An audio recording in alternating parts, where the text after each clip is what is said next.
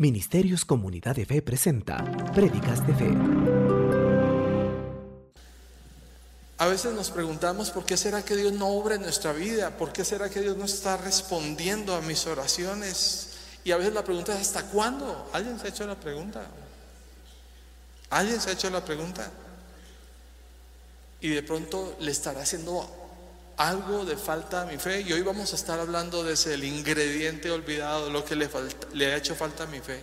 ¿Saben qué es lo que nos ha hecho falta a nuestra fe? Dios me ha estado hablando mucho de eso en esta semana. La confianza en Dios. La confianza en Dios. Déjeme darle una definición de confianza. Esto es del hebreo. Confianza significa certidumbre, certeza, seguridad también significa prevalecer sobre o ganarse a persuadir, induciendo un cambio de manera de pensar mediante la influencia de la razón o de, o de consideraciones morales. Déjeme decirle esto, y esto es muy cierto, es difícil tener fe en alguien en quien yo no puedo confiar.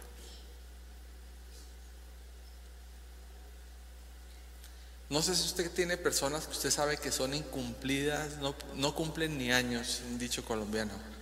No cumplen ni años. ¿Conoce usted gente incumplida? Gente que no tiene palabra. Y me dice, présteme y mañana le devuelvo, sabiendo usted que probablemente nunca lo va a volver a ver.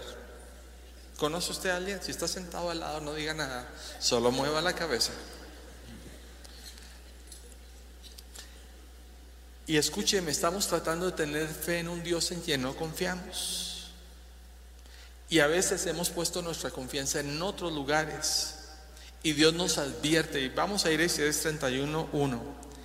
¿Qué aflicción les espera a los que buscan ayuda en Egipto? Al confiar en sus caballos y en sus carros de guerra y en sus conductores y al depender de la fuerza de ejércitos humanos en lugar de buscar ayuda en el Señor, el Santo de Israel. Mire lo que dice aquí, qué aflicción. Hay algunos que han puesto su confianza en el hombre, en personas, en lugares, en palancas, en medicinas, han puesto su confianza en gente, en cosas. Y dice Dios, qué aflicción, nos literalmente, como dice el dicho, nos ha salido el tiro por la culata porque hemos confiado donde no debíamos confiar. Y Dios nos está diciendo, les ha ido mal porque no pusieron su confianza en el Señor. Y este es el tiempo de poner nuestra confianza en el Señor. Este es el tiempo de poner nuestra confianza en el Señor. Hay una historia, y no sé si esta historia es verdad o no. Yo lo escuché, escuché que alguien la había contado hace algunos años. Traté de googlearla, no sé si es verdad, se las voy a contar. Porque, y, esta historia, según, pensándolo bien por, la, por los datos de física, es imposible que ocurran, sin embargo, se las voy a contar. Escuché la historia de un escalador que quedó eh, colgado de una cornisa y apenas se podía sostener por la cuerda y él estaba solo y estaba en un lugar súper alto, estaban soplando vientos congelantes, el lugar estaba lleno de nieve. Y en su desesperación, sin tener ayuda, le clama a Dios y le dice, Dios, si de verdad vives, si de verdad, Señor, eres real, ayúdame, voy a morir. Y le dice Dios, si crees en mí, suéltate. Y vuelve y le repite, Señor, si de verdad vives, si de verdad eres real, Señor, ayúdame, ayúdame, estoy desesperado, ayúdame. Y volvió a escuchar la misma voz que le dijo, si crees en mí, suéltate. Y mientras el viento soplaba, las condiciones se hacían más tenaces, el hombre decidió agarrarse al lugar con todas sus fuerzas cuando lo encontraron al día siguiente, lo encontraron totalmente congelado. Y lo curioso que había sido era que cuando lo habían encontrado congelado había estado apenas a 20 centímetros de una cornisa. Pero con las condiciones en las que estaba y él no pudiendo ver hacia abajo. Si él se hubiera soltado, hubiera podido caer en un lugar donde hubiera podido sostenerse y armar un refugio. Pero murió porque no confió. Ay de los que confían, ponen su confianza en Egipto.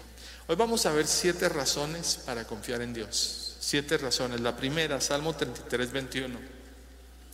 Por tanto, en Él se alegrará nuestro corazón, porque en su santo nombre hemos confiado. Déjeme hablar con los Rottweilers hoy aquí. ¿Por qué digo Rottweiler? No sé si los has visto. Animales siempre están enojados, pobrecitos. Ellos nacieron así. No hay nada que puedan hacer. Aun cuando sonríen, están y están sonriendo. Pero aquí dice, cuando alguien confía en su santo nombre, esto trae alegría al corazón, alegra el corazón. Confiar en Dios alegra el corazón. Confiar en Dios alegra al corazón. Si usted le falta alegría, muy probablemente es porque usted no ha estado confiando en Dios. Y déjeme decirle, cuando uno confía, uno descansa. Uno confía, uno descansa. Segunda razón, Proverbios 28, 25b. Cuando decimos A, es la primera parte del versículo, B es la última parte. Mire lo que dice este versículo, más el que confía en Jehová prosperará. Más el que confía en Jehová prosperará. Más el que confía en Jehová prosperará. Confiar en Dios trae prosperidad y bendición. Confiar en Dios trae prosperidad y bendición. A veces hemos puesto la confianza al pensar que es un título y déjeme decirle, no es el título, no es la palanca, no es el lugar donde esté trabajando. ¿Sabe qué? Tampoco es el país. Escuché a alguien, eh, ayer alguien hablaba con mi esposa y le contaba de alguien que conocía en Estados Unidos. Esta persona que no era cristiana se había ido a Estados Unidos y se fue a buscar trabajo. Y dice, es que no hay trabajo. No sé si usted sabía, en Estados Unidos han entrado, mientras está la administración Biden, 8 millones de indocumentados. 8 millones de indocumentados. Decía esta persona, no hay trabajo, no hay trabajo de nada, no hay trabajo de nada. Y los costos han subido. Por eso digo que no es el país, no es el lugar. Es Dios la fuente de la bendición, es Dios la fuente de la bendición y es Dios en quien yo debo poner mi confianza. Hace años escuché el testimonio de una señora que se había quedado sola y ella estaba manteniendo a su, a su hijo, su hija. Y lo único que había tenido era una, una tiendita, no me acuerdo qué cosas vendía en la tiendita, creo que era ropa, pero había un pequeño problema. Lo que las cosas que vendía en su tiendita, como ella no había tenido plata para renovar la mercancía, era mercancía vieja que ya nadie quería. Y ella conoce al Señor y estaba desesperada porque estaba pasando tiempos de hambre. Y al conocer al Señor, ella dijo, Señor, yo sé que tú eres mi proveedor, Señor, y que tú bendecirás la obra de mis manos. Señor, haz un milagro. Y fue y oró por todo lo que tenía en la tiendita. Dice que llevaba años que esa tiendita no vendía nada porque eran viejeras los que tenía así. Pero ella oró y decidió confiar en Dios. Dice, apenas abrió, después de orar, la tienda empezó a vender poquito a poquito. En menos que fueron una o dos semanas había vendido todas las viejeras que tenía. ¿Por qué? Porque el que confía en Jehová será prosperado. ¿Cuántos hay aquí que no han confiado en Dios? Que han estado confiando en la palanca, que han estado confiando, si voy allá, nunca me ha faltado y preciso ahora le falla. Este es el tiempo de confiar en Dios, de que Dios va a bendecir la obra de sus manos. Es más, déjeme compartir algo. Yo creo esto, esto que les digo, yo lo creo de todo corazón. Yo creo que si yo soy cristiano en un lugar donde no hay nadie cristiano, ni mi jefe, ni el dueño, ni nadie, Dios va a bendecir ese lugar porque yo estoy ahí. Dios lo va a bendecir porque yo estoy ahí. El que confía en Jehová prosperará. La tercera razón, Salmo 13:5. Mas yo en tu misericordia he confiado. Mi corazón se alegrará en tu salvación.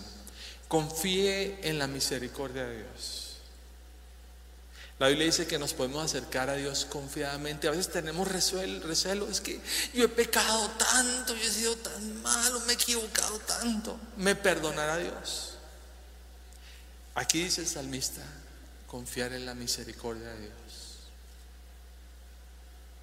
Si yo me arrepiento y me acerco a Él, Dios va a tener de mí misericordia, porque lo hemos leído, Él es bueno. Su misericordia es para siempre. Dios es bueno como nadie que usted conozca. Dios es bueno. Dios es bueno. Dios no, es de lo que le, Dios no es de los que dice, ahora sí me viene a pedir perdón, no. Ahora sí no. Dios no es así. Dios no es así. Gracias a Dios, Dios no es así. Y yo quiero decirles, damas, que podamos tener misericordia, así como Dios la ha tenido con nosotros. Amén. Amén. Amén. Aunque nos hayamos equivocado, aunque hayan sido nuestras malas decisiones, aunque haya sido algo consciente, aún así cuando yo me arrepiento, cuando yo me acerco a Él, cuando le digo, Señor, ten misericordia mía, perdóname, ayúdame, aunque yo mismo me haya metido en el hueco. Yo lo que veo es que Dios no solamente me perdona, se arremanga la manga, mete su mano y me saca porque Dios es bueno y para siempre es su misericordia. Nuevas son cada mañana. Cuarta razón, Salmo 22, 25, 2. Salmo 25, 2. Dios mío, en ti confío, no sea yo avergonzado, no se alegren de mí mis enemigos. ¿Cuánto les gusta pasar vergüenzas? A mí, Déjenme contarles tal vez mi peor vergüenza en la vida. En algún momento en Colombia generalmente, no sé si han cambiado las cosas, no sé cómo es el asunto ahorita, pero generalmente cuando paraban los buses, esperaba que el bus se detuviera y luego abrían la puerta. Cuando llegué acá, era tan común de que las puertas estuvieran abiertas y el bus venía, ah, no, abrían la puerta. No sé si sigue igual pero la puerta permanecía abierta y le veía que a las personas les tocaba lanzarse a veces al bajarse del bus en movimiento. Normal acá. En Colombia eso no era normal. Y a veces, rara vez, me, empecé a fijar de que antes de que el bus parara en Colombia, abrían la puerta y se me ocurre una idea. Es posible lanzarse de un bus en movimiento. Entonces, un día se presenta la oportunidad y dicho y hecho, y me lancé de movimiento, pero un detalle que no calculé. El bus iba hacia allá y yo me lancé de espaldas.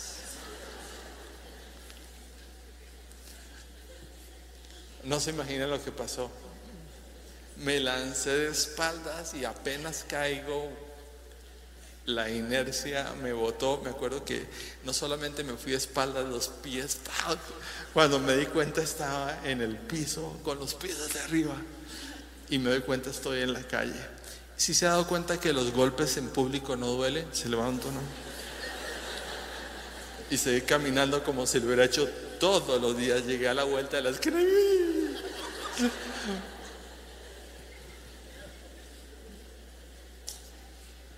No confié en Dios, confié en mi intelecto ahí. Y me salió mal. Dios mío, en ti confío, no sea yo avergonzado. Confía en Dios para no pasar vergüenzas. Yo me acuerdo trabajando en el que fue mi primer trabajo, tenía 16 años, ya cristiano.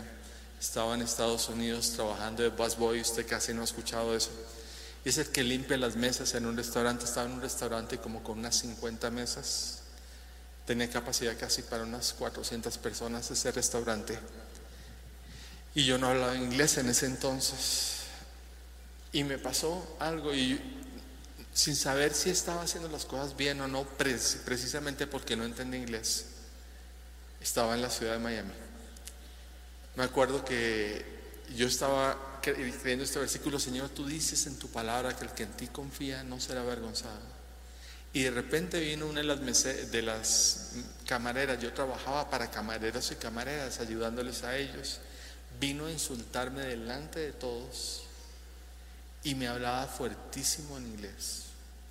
Gracias a Dios, como no entendía hasta la fecha, no sé qué fue lo que me dijo. Pero lo que sí sabía es que esta gringuita estaba enojada, pero enojada conmigo y no entendía por qué. Viene la manager, la, administradora de todo el lugar, era un lugar bien grande.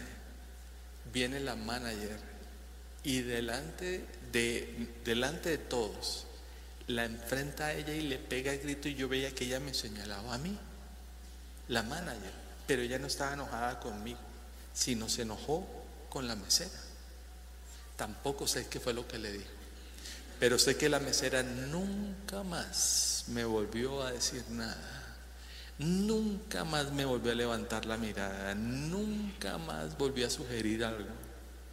Dios mío, en ti confío. No se alegren de mí mis enemigos. El que en ti confía no será avergonzado.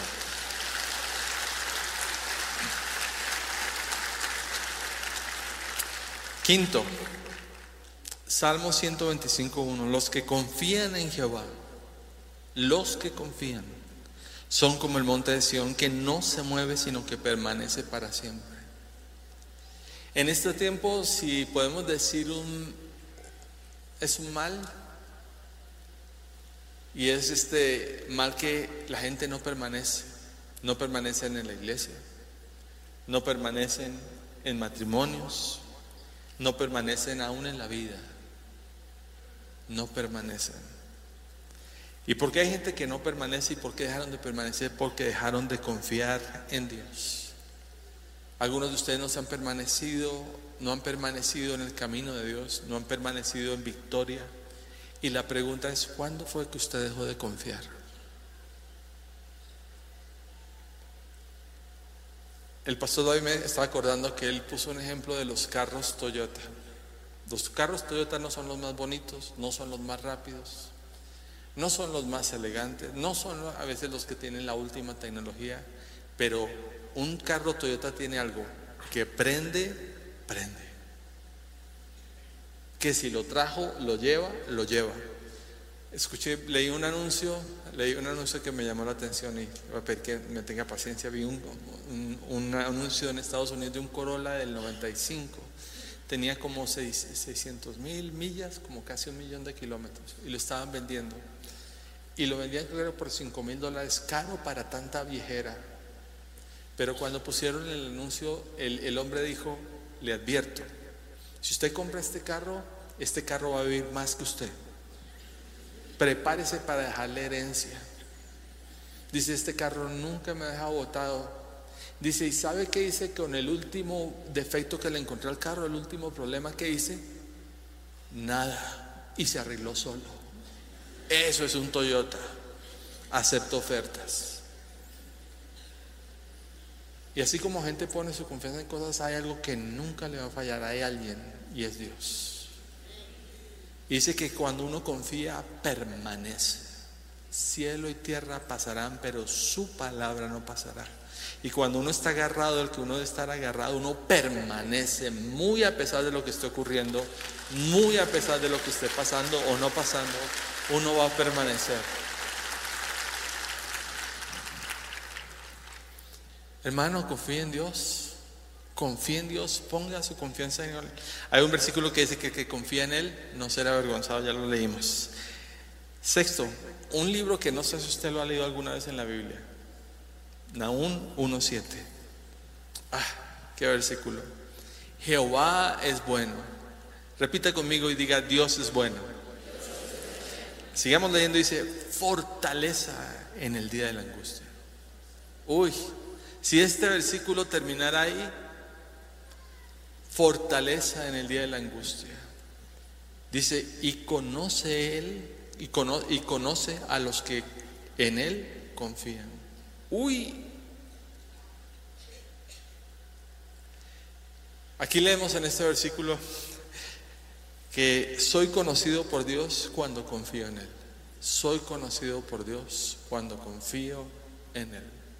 En otros términos, Dios sabe, Dios está mirando la comunidad de fe. Y dice, yo sé que Él ora o ella ora y me piden y, y necesitan y quieren que yo ore, pero son más desconfiados. Bien ruditos que son.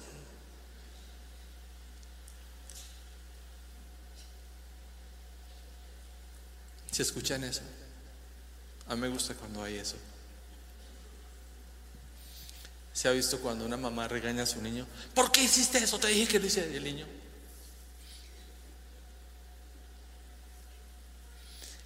¿Por qué me desobedeciste? ¿Por qué no te quedaste quieto? Y el niño, Dios conoce cuando uno confía en Él. Dios conoce cuando uno confía en Él. Dios me conoce cuando uno confía en Él. Dice que no va a dejar pasar vergüenzas. ¿Sabe qué hace Dios para que yo no pase vergüenzas? Obra a mi favor.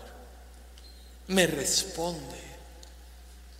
Me cuida, me protege, porque confío en Él. Porque confío en Él. Me acuerdo, hoy veo los jóvenes que quieren casarse. Veo a los jóvenes que, que quieren casarse y, algunos a veces los piensan decían, ah, solo cuando tenga el apartamento, cuando tenga la casa en la playa, cuando tenga el carro pagado, ahí nos vamos a casar. Nunca se casa. Para mí una sola cosa era importante para casarme, encontrar la persona adecuada. Y esa fue, es y seguirá siendo mi esposa Silvia. Cuando la encontré a ella, apenas tenía una cama, me han prestado una estufa y la otra cosa que eran dos cosas mías más, una nevera y una guitarra. No tenía nada más. Me acuerdo que nos casamos y mi sueño, eh, pensé en un momento, dije, qué lindo sería poder salir y irse de luna de miel. Yo no tenía ni siquiera para el, para el hotel, con eso les digo todo. Y me regalaron, eh, me regalaron una semana en un par de lugares, fue algo muy bonito, pero dije, qué lindo sería poder salir de Quito en carro propio. Acuérdense, yo montaba en bus. Y un hermano se me acerca y me dice, ¿y no vas a salir en un carro? ¿No se van a ir en carro? digo, es que no tengo plata, no, me alcanza ni para el hotel, menos para la renta de un carro. Este hermano dice, te preguntaba porque el Señor me puso que te preste mi carro. En ese carro, en ese momento era un carro de dos años. Llévatelo y úsalo todo un mes. Yo no tenía ni de dónde guardar el bendito carro. Con eso le digo todo. Y estaba un mes con un carro prestado al que solo tuve que ponerle gasolina. Cuando uno confía en Dios, cuando uno pone su confianza en Dios, ni siquiera oré por eso, ni siquiera le pedí, solo lo pensé. Porque Dios sostiene y sabe quién confía en Él, sabe quién pone en Él su confianza. Él nos conoce. Amén. La séptima. Salmo 16.1. Guárdame, oh Dios, porque en ti he confiado. Guárdame. Dios guarda a los que confían en Él. Ay, no voy a salir porque están robando que mello. Dios me guarda. Dios me guarda. Dios me guarda a los que confían en Él. Dios guarda y protege a los que confían en Él en, mi iglesia donde que a veces vemos ciertas cosas, pero Bogotá no era más seguro hace en el ochenta y tantos, cuando yo vivía allá, que este tiempo aquí en Ecuador. Pasaban las mismas cosas. Yo esto ya lo viví. De Yabú. Ya lo viví. Y habían tantos testimonios de hermanas que tenían que coger bus y vivían en lugares donde tenían que pasar por calles oscuras y sabían que en esa oscuridad habían robado a medio barrio. Me acuerdo una hermana, la cogen a plena luz del día en una calle principal en Bogotá y le ponen cuchillo acá. Y apenas la cogió el ladrón y la puso por, le puso el cuchillo por detrás, dijo, dame todo lo que tiene. La hermana que estaba al lado se asusta tanto que sale corriendo, como a las dos cuadras se da cuenta que había dejado a la hermana en manos del ladrón. Y cuando regresas, la hermana, una hermana era chiquitita, dulce esta hermana, como ella sola, le había cogido la mano al ladrón y dice, ¿usted cree que Dios le va a gustar esto? Cogiéndole la mano al ladrón, no para quitar el cuchillo, sino le tenía de cariño la mano al ladrón. Y el ladrón gritaba, toda la gente alrededor, nadie hacía nada. Ella le dice, ¿sabes que Dios te ama? Sabes que Dios murió por ti. Sabes que si no te arrepientes te vas a ir al infierno. Y el ladrón empezó a bajar el tono. Y finalmente le dice, señorita, perdóneme, perdóneme. Y se le arrodilla en plena calle, ore por mí, ore por mí. Dios protege a los que en Él confían. Dios protege a los que en Él confían. ¿Cuándo va a esperar? ¿Hasta qué tiene que hacer? Para, ¿Qué tiene que hacer Dios para que usted confíe en Él si Él ya lo hizo todo por usted? Este es el tiempo de confiar en Él. Tengo siete puntos, ya terminé el séptimo punto, pero esto que les voy a decir es por el mismo precio. Y ya no tiene punto. Salmo 27.3, aunque un ejército acampe contra mí, no temerá mi corazón. Aunque contra mí se levante guerra, yo estaré confiado. Decida confiar en Dios. No importa quién se levante contra usted. Dios es a favor suyo. Salmo 56.3, en el día en que temo, yo en ti confío. Ay, confíe en Dios. Confíe en Dios. No es que voy a hacer, quiero aclarar, no es que se trate de hacer cosas locas. Yo sé que allá hay 20 ladrones, me voy a meter a ver si Dios me puede proteger. No. Pero en el día en que tema, le van a dar de pronto un diagnóstico. Confíe en Dios. El jefe dijo, mañana quiero hablar con usted y han despedido a todos los que han hablado esa semana con el jefe. Confíe en Dios. No sabe cómo va a ser para pagar esto, confíe en Dios. Cuando uno confía, uno descansa. Salmo 56, 11. En Dios he confiado, no temeré. ¿Qué me puede hacer el hombre? ¿Qué me puede hacer ese hombre? Escuché el testimonio de un pastor, esto fue en Colombia. Estaba de vacaciones en una finca, una finca que era grande, tenía varias, dice, me han permitido estar en una propiedad enorme, con algunas casas, y había poca gente ahí. Y se habían unas personas que cuidaban y nos pusieron personas, el dueño de la finca, para que nos atendiera. Dice, nos sentimos literalmente como reyes. Y dice, un día orando, yo llego a la parte de atrás donde habían establos y había visto un par de peones, personas que trabajaban en la finca. Dice, y me doy cuenta que había un moreno, perdóneme, no es ofensa, eh, así lo escribió el pastor, un moreno que era el doble de estatura que yo. Y este hombre, justamente cuando lo encuentro, lo encuentro, vi con un cuchillo en mano y estaba tratando de abusar de una de las empleadas. Y dice el pastor, me puse a pensar por un segundo, dice, todo esto me pasó por un momento, si lo enfrento, este hombre con cuchillo, yo nunca he peleado con nadie. Yo soy bajito, este hombre me va a dejar como queso gruyere. Es un queso que tiene muchos huecos para los que no lo conocen. Y dice, pero me le acerqué a este hombre y dice, yo no puedo dejar que este hombre abusara de esta mujer. Le dijo, en el nombre de Jesús, le ordeno que se detenga y se vaya. Dice que el hombre apenas escuchó, dice que se voltea con el cuchillo en la mano. Y en el momento que se volteó con el cuchillo en la mano del pastor, le dice, en el nombre de Jesús, usted no me puede tocar, se va. Dice que el hombre empezó a temblar, soltó el cuchillo y salió corriendo.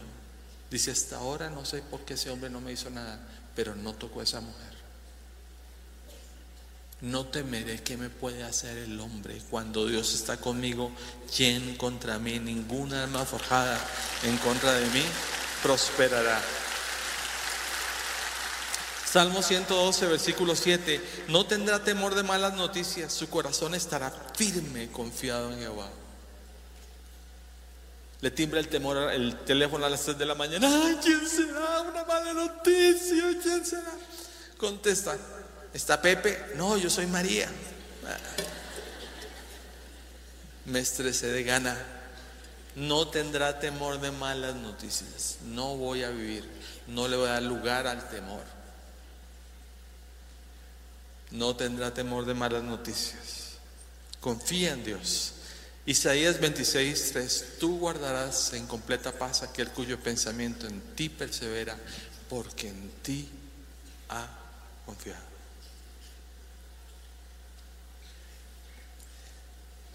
¿Sabía usted que cuando, me acuerdo cuando llegó el COVID, dijimos, yo dije, me acuerdo, tal, no, no lo tenemos creo que en video, tal vez hasta así, que solo afectaba al 4%, me equivoqué, afecta al 0,1%.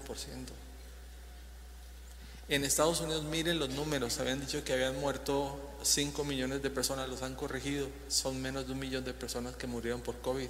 Y se hicieron esta pregunta, En ese año que murió por COVID, solo dos personas en un país de 300 millones de personas murieron por gripe, que antes morían un millón de personas. Repito, en los años que murieron por COVID, muertos por gripe en Estados Unidos, en el número que pueden contar con los dedos de una mano en los dos primeros años, 2020 y 2021. Y ahora esos números pasaron a ser de COVID. Pregunto, ¿murieron por COVID o fue por gripe? Pero yo no voy a confiar, no me voy a atemorizar por lo que el hombre diga, por lo que Satanás diga que va a pasar. Mi confianza está puesta en el Señor. Tú guardarás en completa paz aquel cuyo pensamiento en ti persevera porque en ti ha confiado. ¿Qué pasa si en el futuro van a venir otras, otras enfermedades? Pueden venir, pero Dios está conmigo. Me guardó de antes, me va a guardar hoy y me va a guardar hasta el último de mis días. No me voy a ir antes del tiempo de Dios. Amén. Amén. Mire al desconfiar, perdón, mire a la persona que está al lado. Dígale, es tiempo de confiar en Dios, es tiempo de confiar en Dios. Me ha pasado en esta semana, he encontrado personas, ay, ay, ay, no se acerque porque tengo, tengo gripe, no sé qué. Esta frase la aprendí en Colombia. Mi fe es más fuerte que su gripe. Dios te bendiga, mi hermano, mi hermana. Dios te sane. Ahora, esto no lo haga en la casa a menos que tenga fe, a menos que confíe. Y les dejo el final. Salmo 37.3, confía en el Señor y haz el bien, entonces vivirás seguro en la tierra y prosperarás. En NTV. Confía en el Señor. Cuando yo confío, entonces yo vivo lo que dice la palabra. Entonces, solo entonces, cuando confío y hago, voy a vivir seguro y prosperaré en la tierra que el Señor nos da. Dios nos ha dado Ecuador para vivir. Dios nos ha dado Sudamérica. Este es el lugar donde Dios nos va a bendecir. No es en otro lugar. Este es el lugar. Ahora, esto es para los que confían. ¿Cómo sé que alguien confía? ¿Cómo sé si yo confío? Porque estoy seguro, porque obedezco la palabra, porque descanso, porque tengo paz. ¿Le faltó alguno? Confíe. Decida, yo no lo voy a poder hacer por usted, la persona que está a su lado no lo puede hacer, su líder no lo puede hacer por usted, el pastor David no lo puede hacer por usted, Dios no lo puede hacer. Decida, yo voy a confiar en Dios, yo voy a descansar en Dios. Nunca me ha fallado antes, no lo va a hacer ahora, no lo va a hacer nunca, porque Él es fiel y Él es bueno siempre. Amén. Amén.